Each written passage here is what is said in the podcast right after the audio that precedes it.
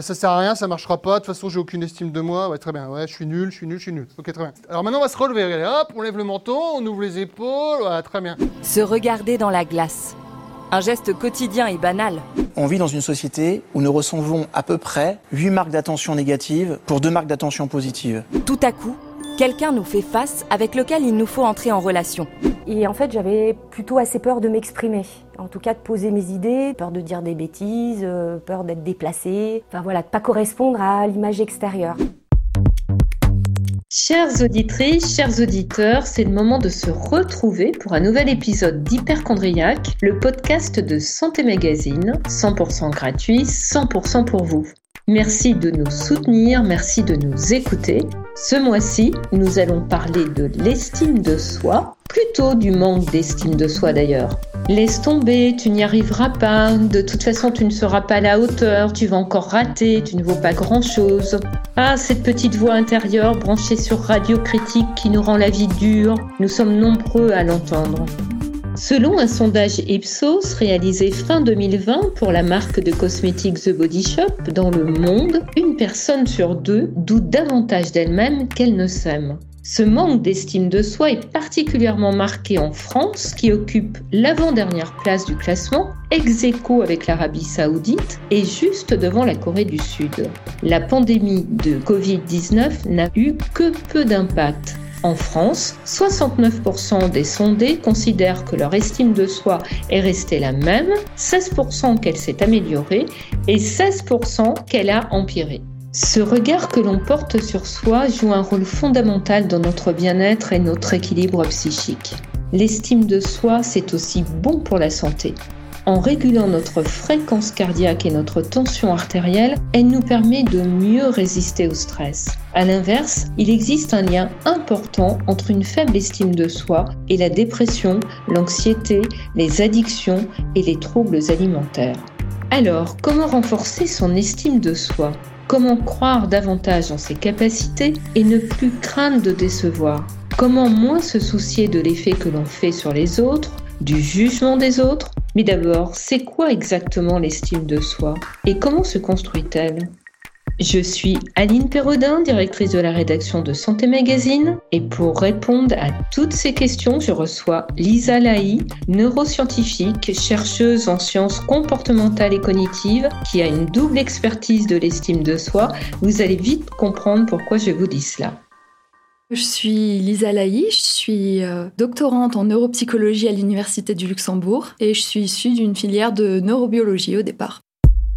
Qu'est-ce que t'es moche? Ce que tu fais, c'est nul en fait. D'ailleurs, tu ne feras jamais rien de ta vie. C'est ainsi que vous commencez votre conférence TEDx consacrée au manque de confiance en soi, une conférence qui compte à ce jour plus de 900 000 vues pourquoi avez-vous fait cette présentation? C'est quelque chose d'universel en fait, le manque de confiance en soi. Donc euh, moi je l'ai subi euh, pendant toute mon adolescence et euh, ça m'a un peu grignoté au fur et à mesure. Et en fait j'ai toujours voulu comprendre le mécanisme derrière. C'est pour ça que j'ai fait une filière en neurosciences. Et durant cette filière, donc j'étais encore étudiante en, master quand le TEDx s'est présenté. Et sur le coup, je me suis dit est-ce que est-ce que j'en suis capable? Parce que la démarche était assez récente pour ma part de, mettre tout ça en place et je me suis dit, est-ce que je suis légitime à en parler? Et après, je me suis dit, mais justement, pourquoi tu te poses cette question alors que ta démarche devrait te permettre d'aller justement de l'avant euh, là-dedans? Et donc, vas-y, fais-le, quoi. C'est une opportunité. Vous avez été surprise de son succès? Ah oui, totalement. Ouais, mais je pensais vraiment pas que ça allait atteindre euh, de tels niveaux et de revoir les, retours, euh, commentaires sous la vidéo, c'est. Je, je, me dis en fait, j'ai bien fait, j'ai forcément aidé au moins une personne au départ, c'était plutôt euh, le faire pour moi. Et je me suis dit, en le faisant pour moi-même, ça va m'aider moi puissance 1000. Et avec un peu de chance, je vais réussir à impacter au moins la vie d'une ou deux personnes. L'engrenage est en train de transformer les choses et c'est plus personnel, mais c'est vraiment partagé maintenant. Avant de discuter de votre démarche personnelle, j'aimerais d'abord que l'on comprenne vraiment de quoi on parle. Les psychologues définissent l'estime de soi comme l'évaluation que l'on fait de soi-même, de sa propre valeur. Le terme apparaît en 1890 dans le traité de psychologie moderne, principe de psychologie du médecin, philosophe et psychologue américain William James.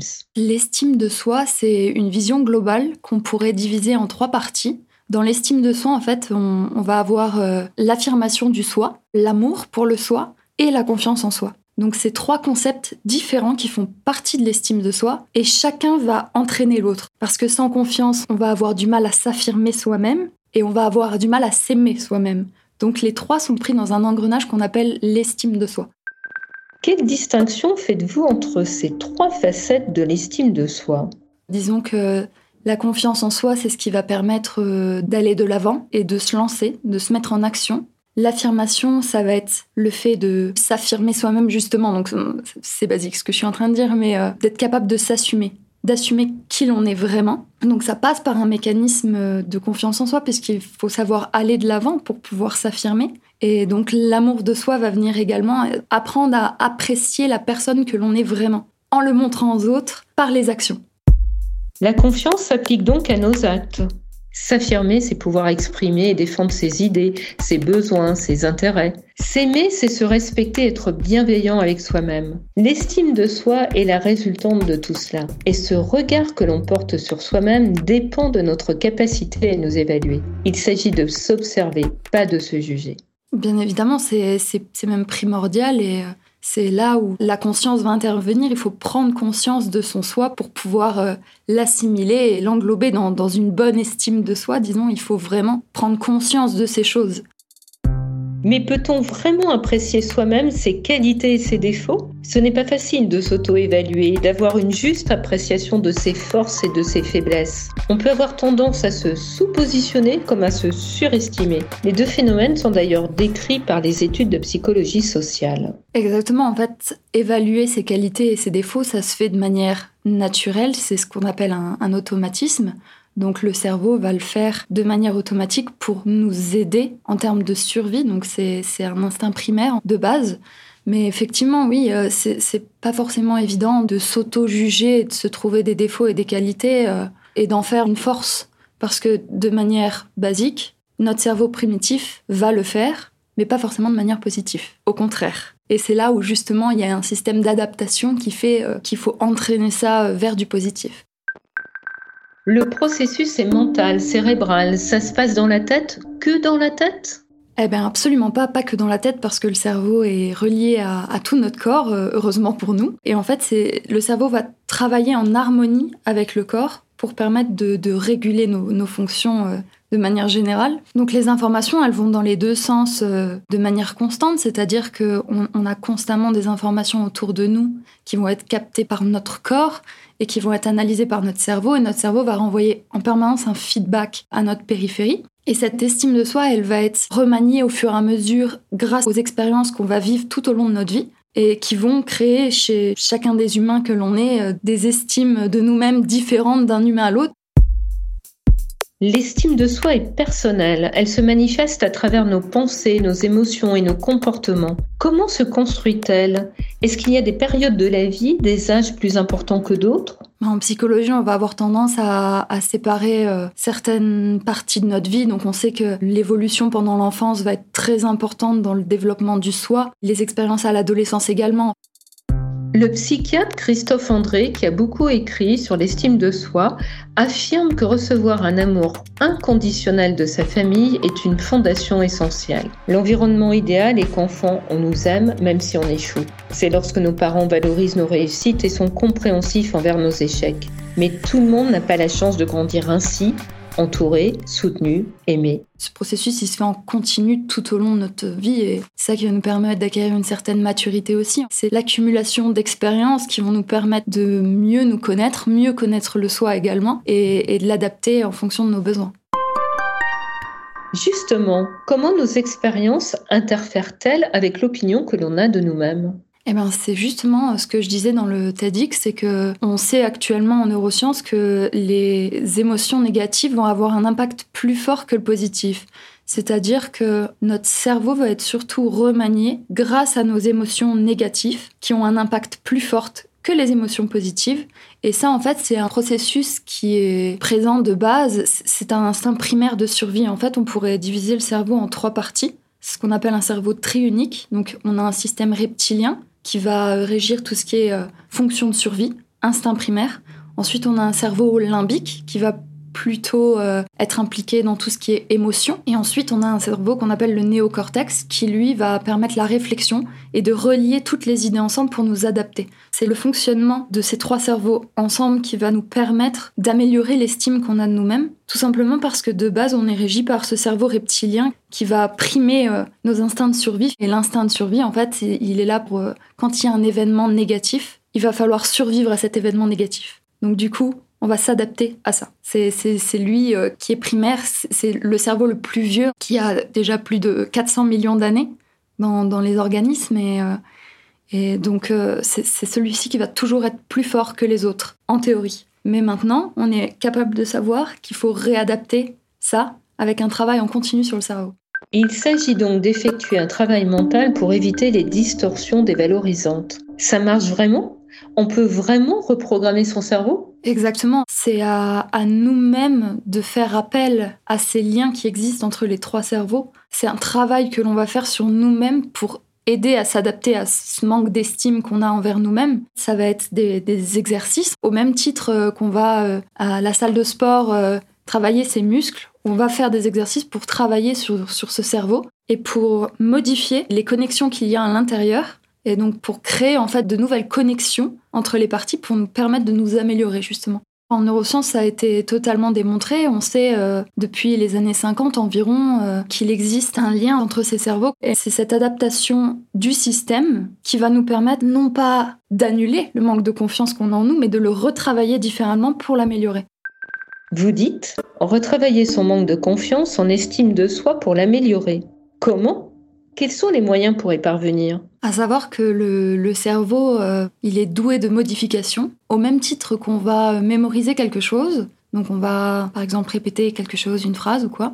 Ça va créer un réseau, une boucle qui va nous permettre de mémoriser. Là, c'est la même chose. À force de pratiquer quelque chose, on va réussir à reformer un réseau ou alors à consolider un réseau qui peut être déjà préexistant tout en enlevant d'autres connexions, disons.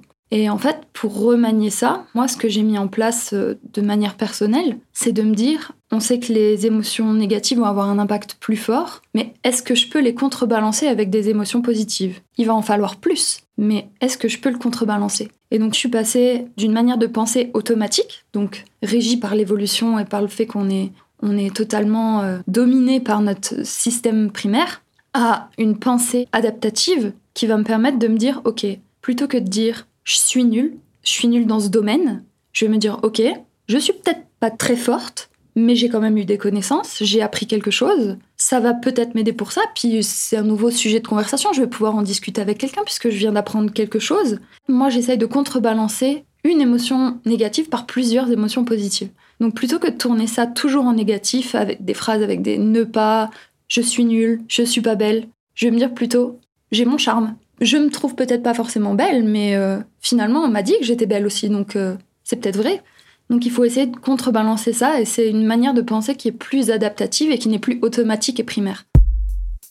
Lors de problèmes d'estime de soi, les psychologues observent que des pensées négatives, répétitives, occupent, minent le terrain. Pour les faire taire, on a le choix entre des techniques de développement personnel ou de psychologie positive.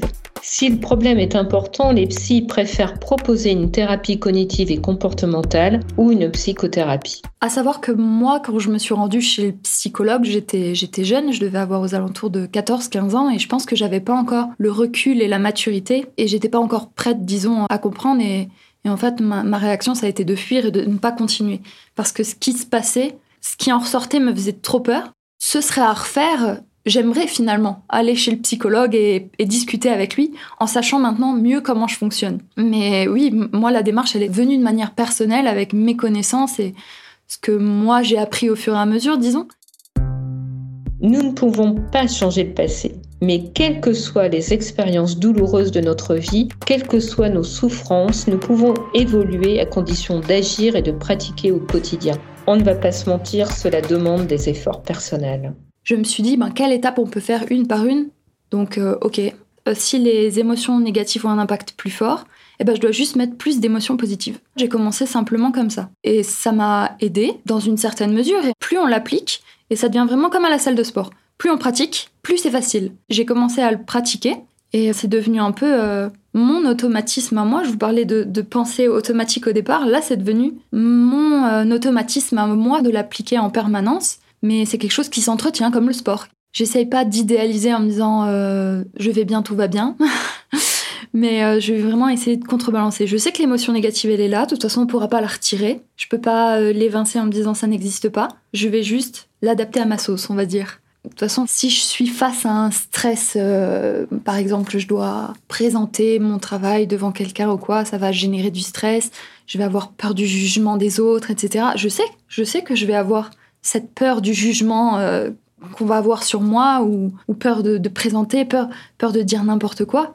Mais ça, de toute façon, je ne peux pas l'enlever. C'est mon cerveau reptilien, il le génère et je peux pas me dire, euh, ok, j'occulte, ça n'existe pas. Et je sais que c'est là, je sais que cette peur, je l'ai, mais finalement, ok, bon, je vais avoir peur, ok, ça va durer euh, une heure, deux heures, peu importe. Mais après, qu'est-ce que ça, ça va m'apporter finalement? Bon, ok, j'ai finalement présenté ce que je voulais, mon travail ou quoi que ce soit. Bon, ben, je suis contente, j'ai mené ma présentation à bien, j'ai présenté de A à Z, j'ai dit les points que je voulais dire. euh, j'ai eu des questions, j'ai réussi à y répondre, bah, je suis contente, c'est super. Bon, il y a d'autres questions, j'ai pas réussi à répondre. Ah, point négatif. Bon, bah c'est pas grave, je vais maintenant chercher pour, pour savoir maintenant comment j'aurais pu y répondre. Bon, bah je vais faire des recherches, donc je vais apprendre de nouvelles choses. Donc finalement, c'est un, un gain. Et en fait, j'essaye de toujours tourner ça un peu de manière positive. Cela fait longtemps que vous pratiquez cette gymnastique cérébrale? Euh, depuis euh, le début de ma licence, donc euh, ouais, 6-7 ans. Les pensées positives peuvent être un outil formidable. Cette régulation des émotions est-elle infaillible? Pendant deux semaines, mon estime va finalement prendre un coup, il va se passer un événement ou quoi que ce soit que je vais avoir du mal à contrebalancer. Hein. C'est pas infaillible hein, la méthode. hein. Comme tout le monde, parfois, euh, parfois c'est trop difficile de contrebalancer. Bah franchement, je le fais vraiment euh, au feeling en fait, en, termes de besoins. J'essaye à chaque fois d'évaluer euh, et je me pose beaucoup plus de questions. Alors euh, comme ça, on dirait que ma vie elle est terriblement chiante, que je suis tout le temps en contrôle de moi-même, mais, mais en fait moi c'est ce qui me permet de, me réguler et de trouver un équilibre. Parce que si je, je ne m'écoute pas, mais je pense que je passe ma journée sur un canapé devant Netflix avec, avec des chips et du chocolat, quoi. Donc j'en ai besoin. Pour mon bien-être, j'en ai besoin. Renforcer son estime de soi, c'est aussi prendre soin de soi, mais sur le plan physique. Des chercheurs américains ont notamment montré que l'activité physique embellit la perception que l'on a de soi-même chez des femmes ayant souffert d'un cancer du sein. Cela ne passe donc pas que par des techniques mentales. Ah bah non, parce que le cerveau est connecté à tout notre corps. Donc effectivement, on prend également les informations qui proviennent du corps et de la périphérie et qui va hum, générer justement notre stress, notre manque de confiance, etc.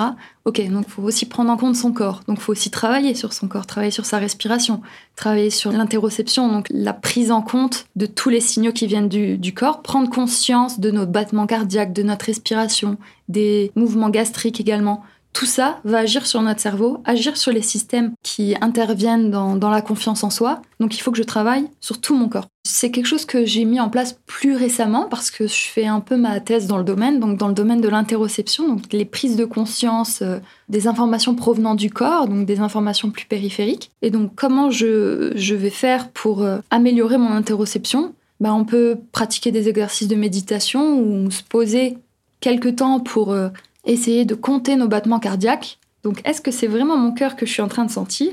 Est-ce que je suis en train d'exagérer mes battements? Est-ce que, est que j'arrive à contrôler ces battements? Est-ce que j'arrive à diminuer un peu ces battements pour, pour me calmer? Pareil pour ma respiration ou bien euh, toutes les informations qui proviennent de, de l'intestin également. On sait maintenant que l'intestin, c'est un peu le deuxième cerveau, quoi. Et du coup, euh, j'essaye de me concentrer un peu sur ce qui se passe, sur est-ce que, est que j'ai les mains moites, est-ce que je suis stressée à l'heure actuelle.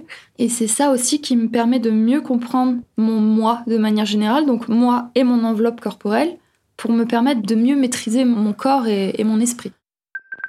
C'est en travaillant votre connexion corps-esprit que vous réussissez à améliorer votre estime de vous-même. Je vais avoir tendance vraiment à me concentrer dessus quand je ressens des signaux, par exemple si je suis en train de vivre un stress. Je sais que je vais automatiquement me concentrer sur ce que je ressens, forcément, mais j'essaye de plus en plus de le faire, euh, par exemple, si je suis très détendue. Ou après une séance de yoga ou quoi, je vais vraiment me poser et me dire euh, Ben, qu'est-ce que tu es en train de ressentir là maintenant? Est-ce que tu es détendu Comment sont tes battements cardiaques? Comment est ta respiration? Est-ce qu'au niveau de ton ventre ça va? Tes mains, est-ce que tu as les mains moites? Est-ce que tu as les mains moites? Mais c'est normal parce que je viens de faire du yoga, j'ai vu mes mains sur le tapis. Donc, d'accord, tout ça tout ça c'est normal et j'essaye en fait de le faire dans dans d'autres circonstances, pas seulement en période de stress. Donc je vais parfois le faire de manière spontanée, euh, sans aucune raison, par exemple en étant dans, dans le tram ou dans le métro. En fait, j'utilise mon corps vraiment pour, euh, pour avoir un niveau de base et avoir euh, une échelle de ma tête. Comment va ma tête et ensuite, je vais essayer d'appliquer ça aux émotions. Moi, l'activité physique m'a beaucoup aidé et je m'en rends d'autant plus compte que là, j'ai eu une période d'inactivité physique pendant euh, un peu plus de six mois suite à un problème de santé. Et je me rends compte de, l'impact que ça a eu euh, mentalement, où il a fallu vraiment reconstruire après au fur et à mesure parce que j'avais beaucoup perdu. Et en termes de santé mentale, ben, j'ai pris un coup vraiment. Et, et, donc, il a fallu remettre un peu... Au fur et à mesure en place euh, les différentes procédures. Parce que quand un maillon de la chaîne s'en va, bah, c'est toute la chaîne qui se déconstruit un peu et c'est difficile de retrouver son équilibre parce que c'était un équilibre, un automatisme et il va falloir remettre ça en place, tout se dérégule et du coup il faut retrouver de nouveau un certain équilibre entre santé physique, donc activité physique. Je ne demande pas d'aller faire des, marathons de 42 km, c'est pas, pas l'idée. Hein. Euh, chacun prend le sport qu'il veut, prend l'activité qu'il veut. L'activité physique, en fait, m'a permis de remettre en place cette régulation des émotions au fur et à mesure et de me dire, OK, reprends une routine. Quel type d'activités vous ont aidé ben, je, fais, euh, je faisais du yoga, donc j'en fais, pas de manière régulière, je me dis pas il faut que je fasse tant de fois par semaine, mais j'en fais quand j'en ressens le besoin. Et euh, je vais également à la salle de sport, euh, courir ou faire du vélo. En fait, c'était histoire d'avoir une activité. Pour booster vos endorphines, ces fameuses molécules que notre cerveau fabrique et qui favorisent le bien-être? On sait que le sport va permettre justement, comme vous le disiez, de libérer de l'endorphine, d'avoir également des, pics d'adrénaline parfois, donc euh, monter des centres d'adrénaline qui sont aussi essentiels pour le, fonctionnement du, cerveau et la, régulation des neurotransmetteurs. C'est ce qui va nous permettre de maintenir un état constant normalement de bien-être en termes de neurobiologie, mais ça va également permettre d'agir sur la prise de conscience de nos signaux périphériques qui vont jusqu'au cerveau donc c'est cette histoire d'interoception dont je vous parlais tout à l'heure. Et, l'interoception va avoir un impact sur les effets du stress, les réponses au stress, sur la santé mentale de manière générale.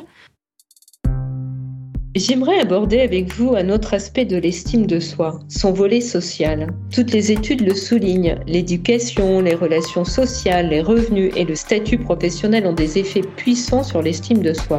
Or, notre société valorise la beauté, l'apparence, la performance, la possession de biens matériels et la réussite financière. Je pense qu'il euh, y a eu une évolution de l'humain de manière générale depuis euh, des milliers d'années. Nos peurs primaires se sont transformées. Donc avant, on avait des peurs euh, primaires qui consistaient à se nourrir, survivre, etc. Et en fait, on vit dans un monde occidental où finalement ces peurs se sont transformées en, en peurs sociales au fur et à mesure, où maintenant on essaye de survivre aux interactions qu'on a au quotidien. Ça a été montré en neurosciences que ce qui se passe dans notre cerveau, la biologie qui se passe dans notre cerveau, c'est exactement la même quand on est confronté à de l'anxiété sociale ou quoi que ce soit, euh, euh, donc euh, la peur de se présenter en public, la peur d'interagir avec, avec, d'autres gens, c'est exactement la même chose biologiquement qui se passe dans notre cerveau que, que les hommes préhistoriques quand ils devaient chasser et survivre. C'est exactement les mêmes mécanismes. Donc il y a eu un transfert du mode de survie. Donc on n'est plus face aux mêmes problématiques qu'avant,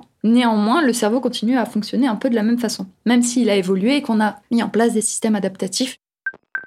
Certes, mais comment dans ces conditions booster son estime de soi? Comment la protéger des pressions sociales? Dans tous les cas, je ne peux pas m'enfuir de cette situation. Donc, va falloir forcément à un moment mettre des interactions sociales dans ma vie. Donc, dans ces cas-là, ma peur, elle est là, certes, ma peur sociale est là, mais ce qui va m'aider, ça va être l'action et justement contrebalancer par, par ces idées en me disant, ok, je vais devoir avoir des interactions, mais qu'est-ce que ça va me porter? Est-ce que ça va m'aider? Est-ce que je vais apprendre des choses? Est-ce que je vais découvrir des choses? Est-ce que je peux apprendre des choses à quelqu'un aussi? On a la satisfaction personnelle également qui va intervenir. Hein. C'est pas seulement apprendre des autres, mais on peut également apprendre aux autres.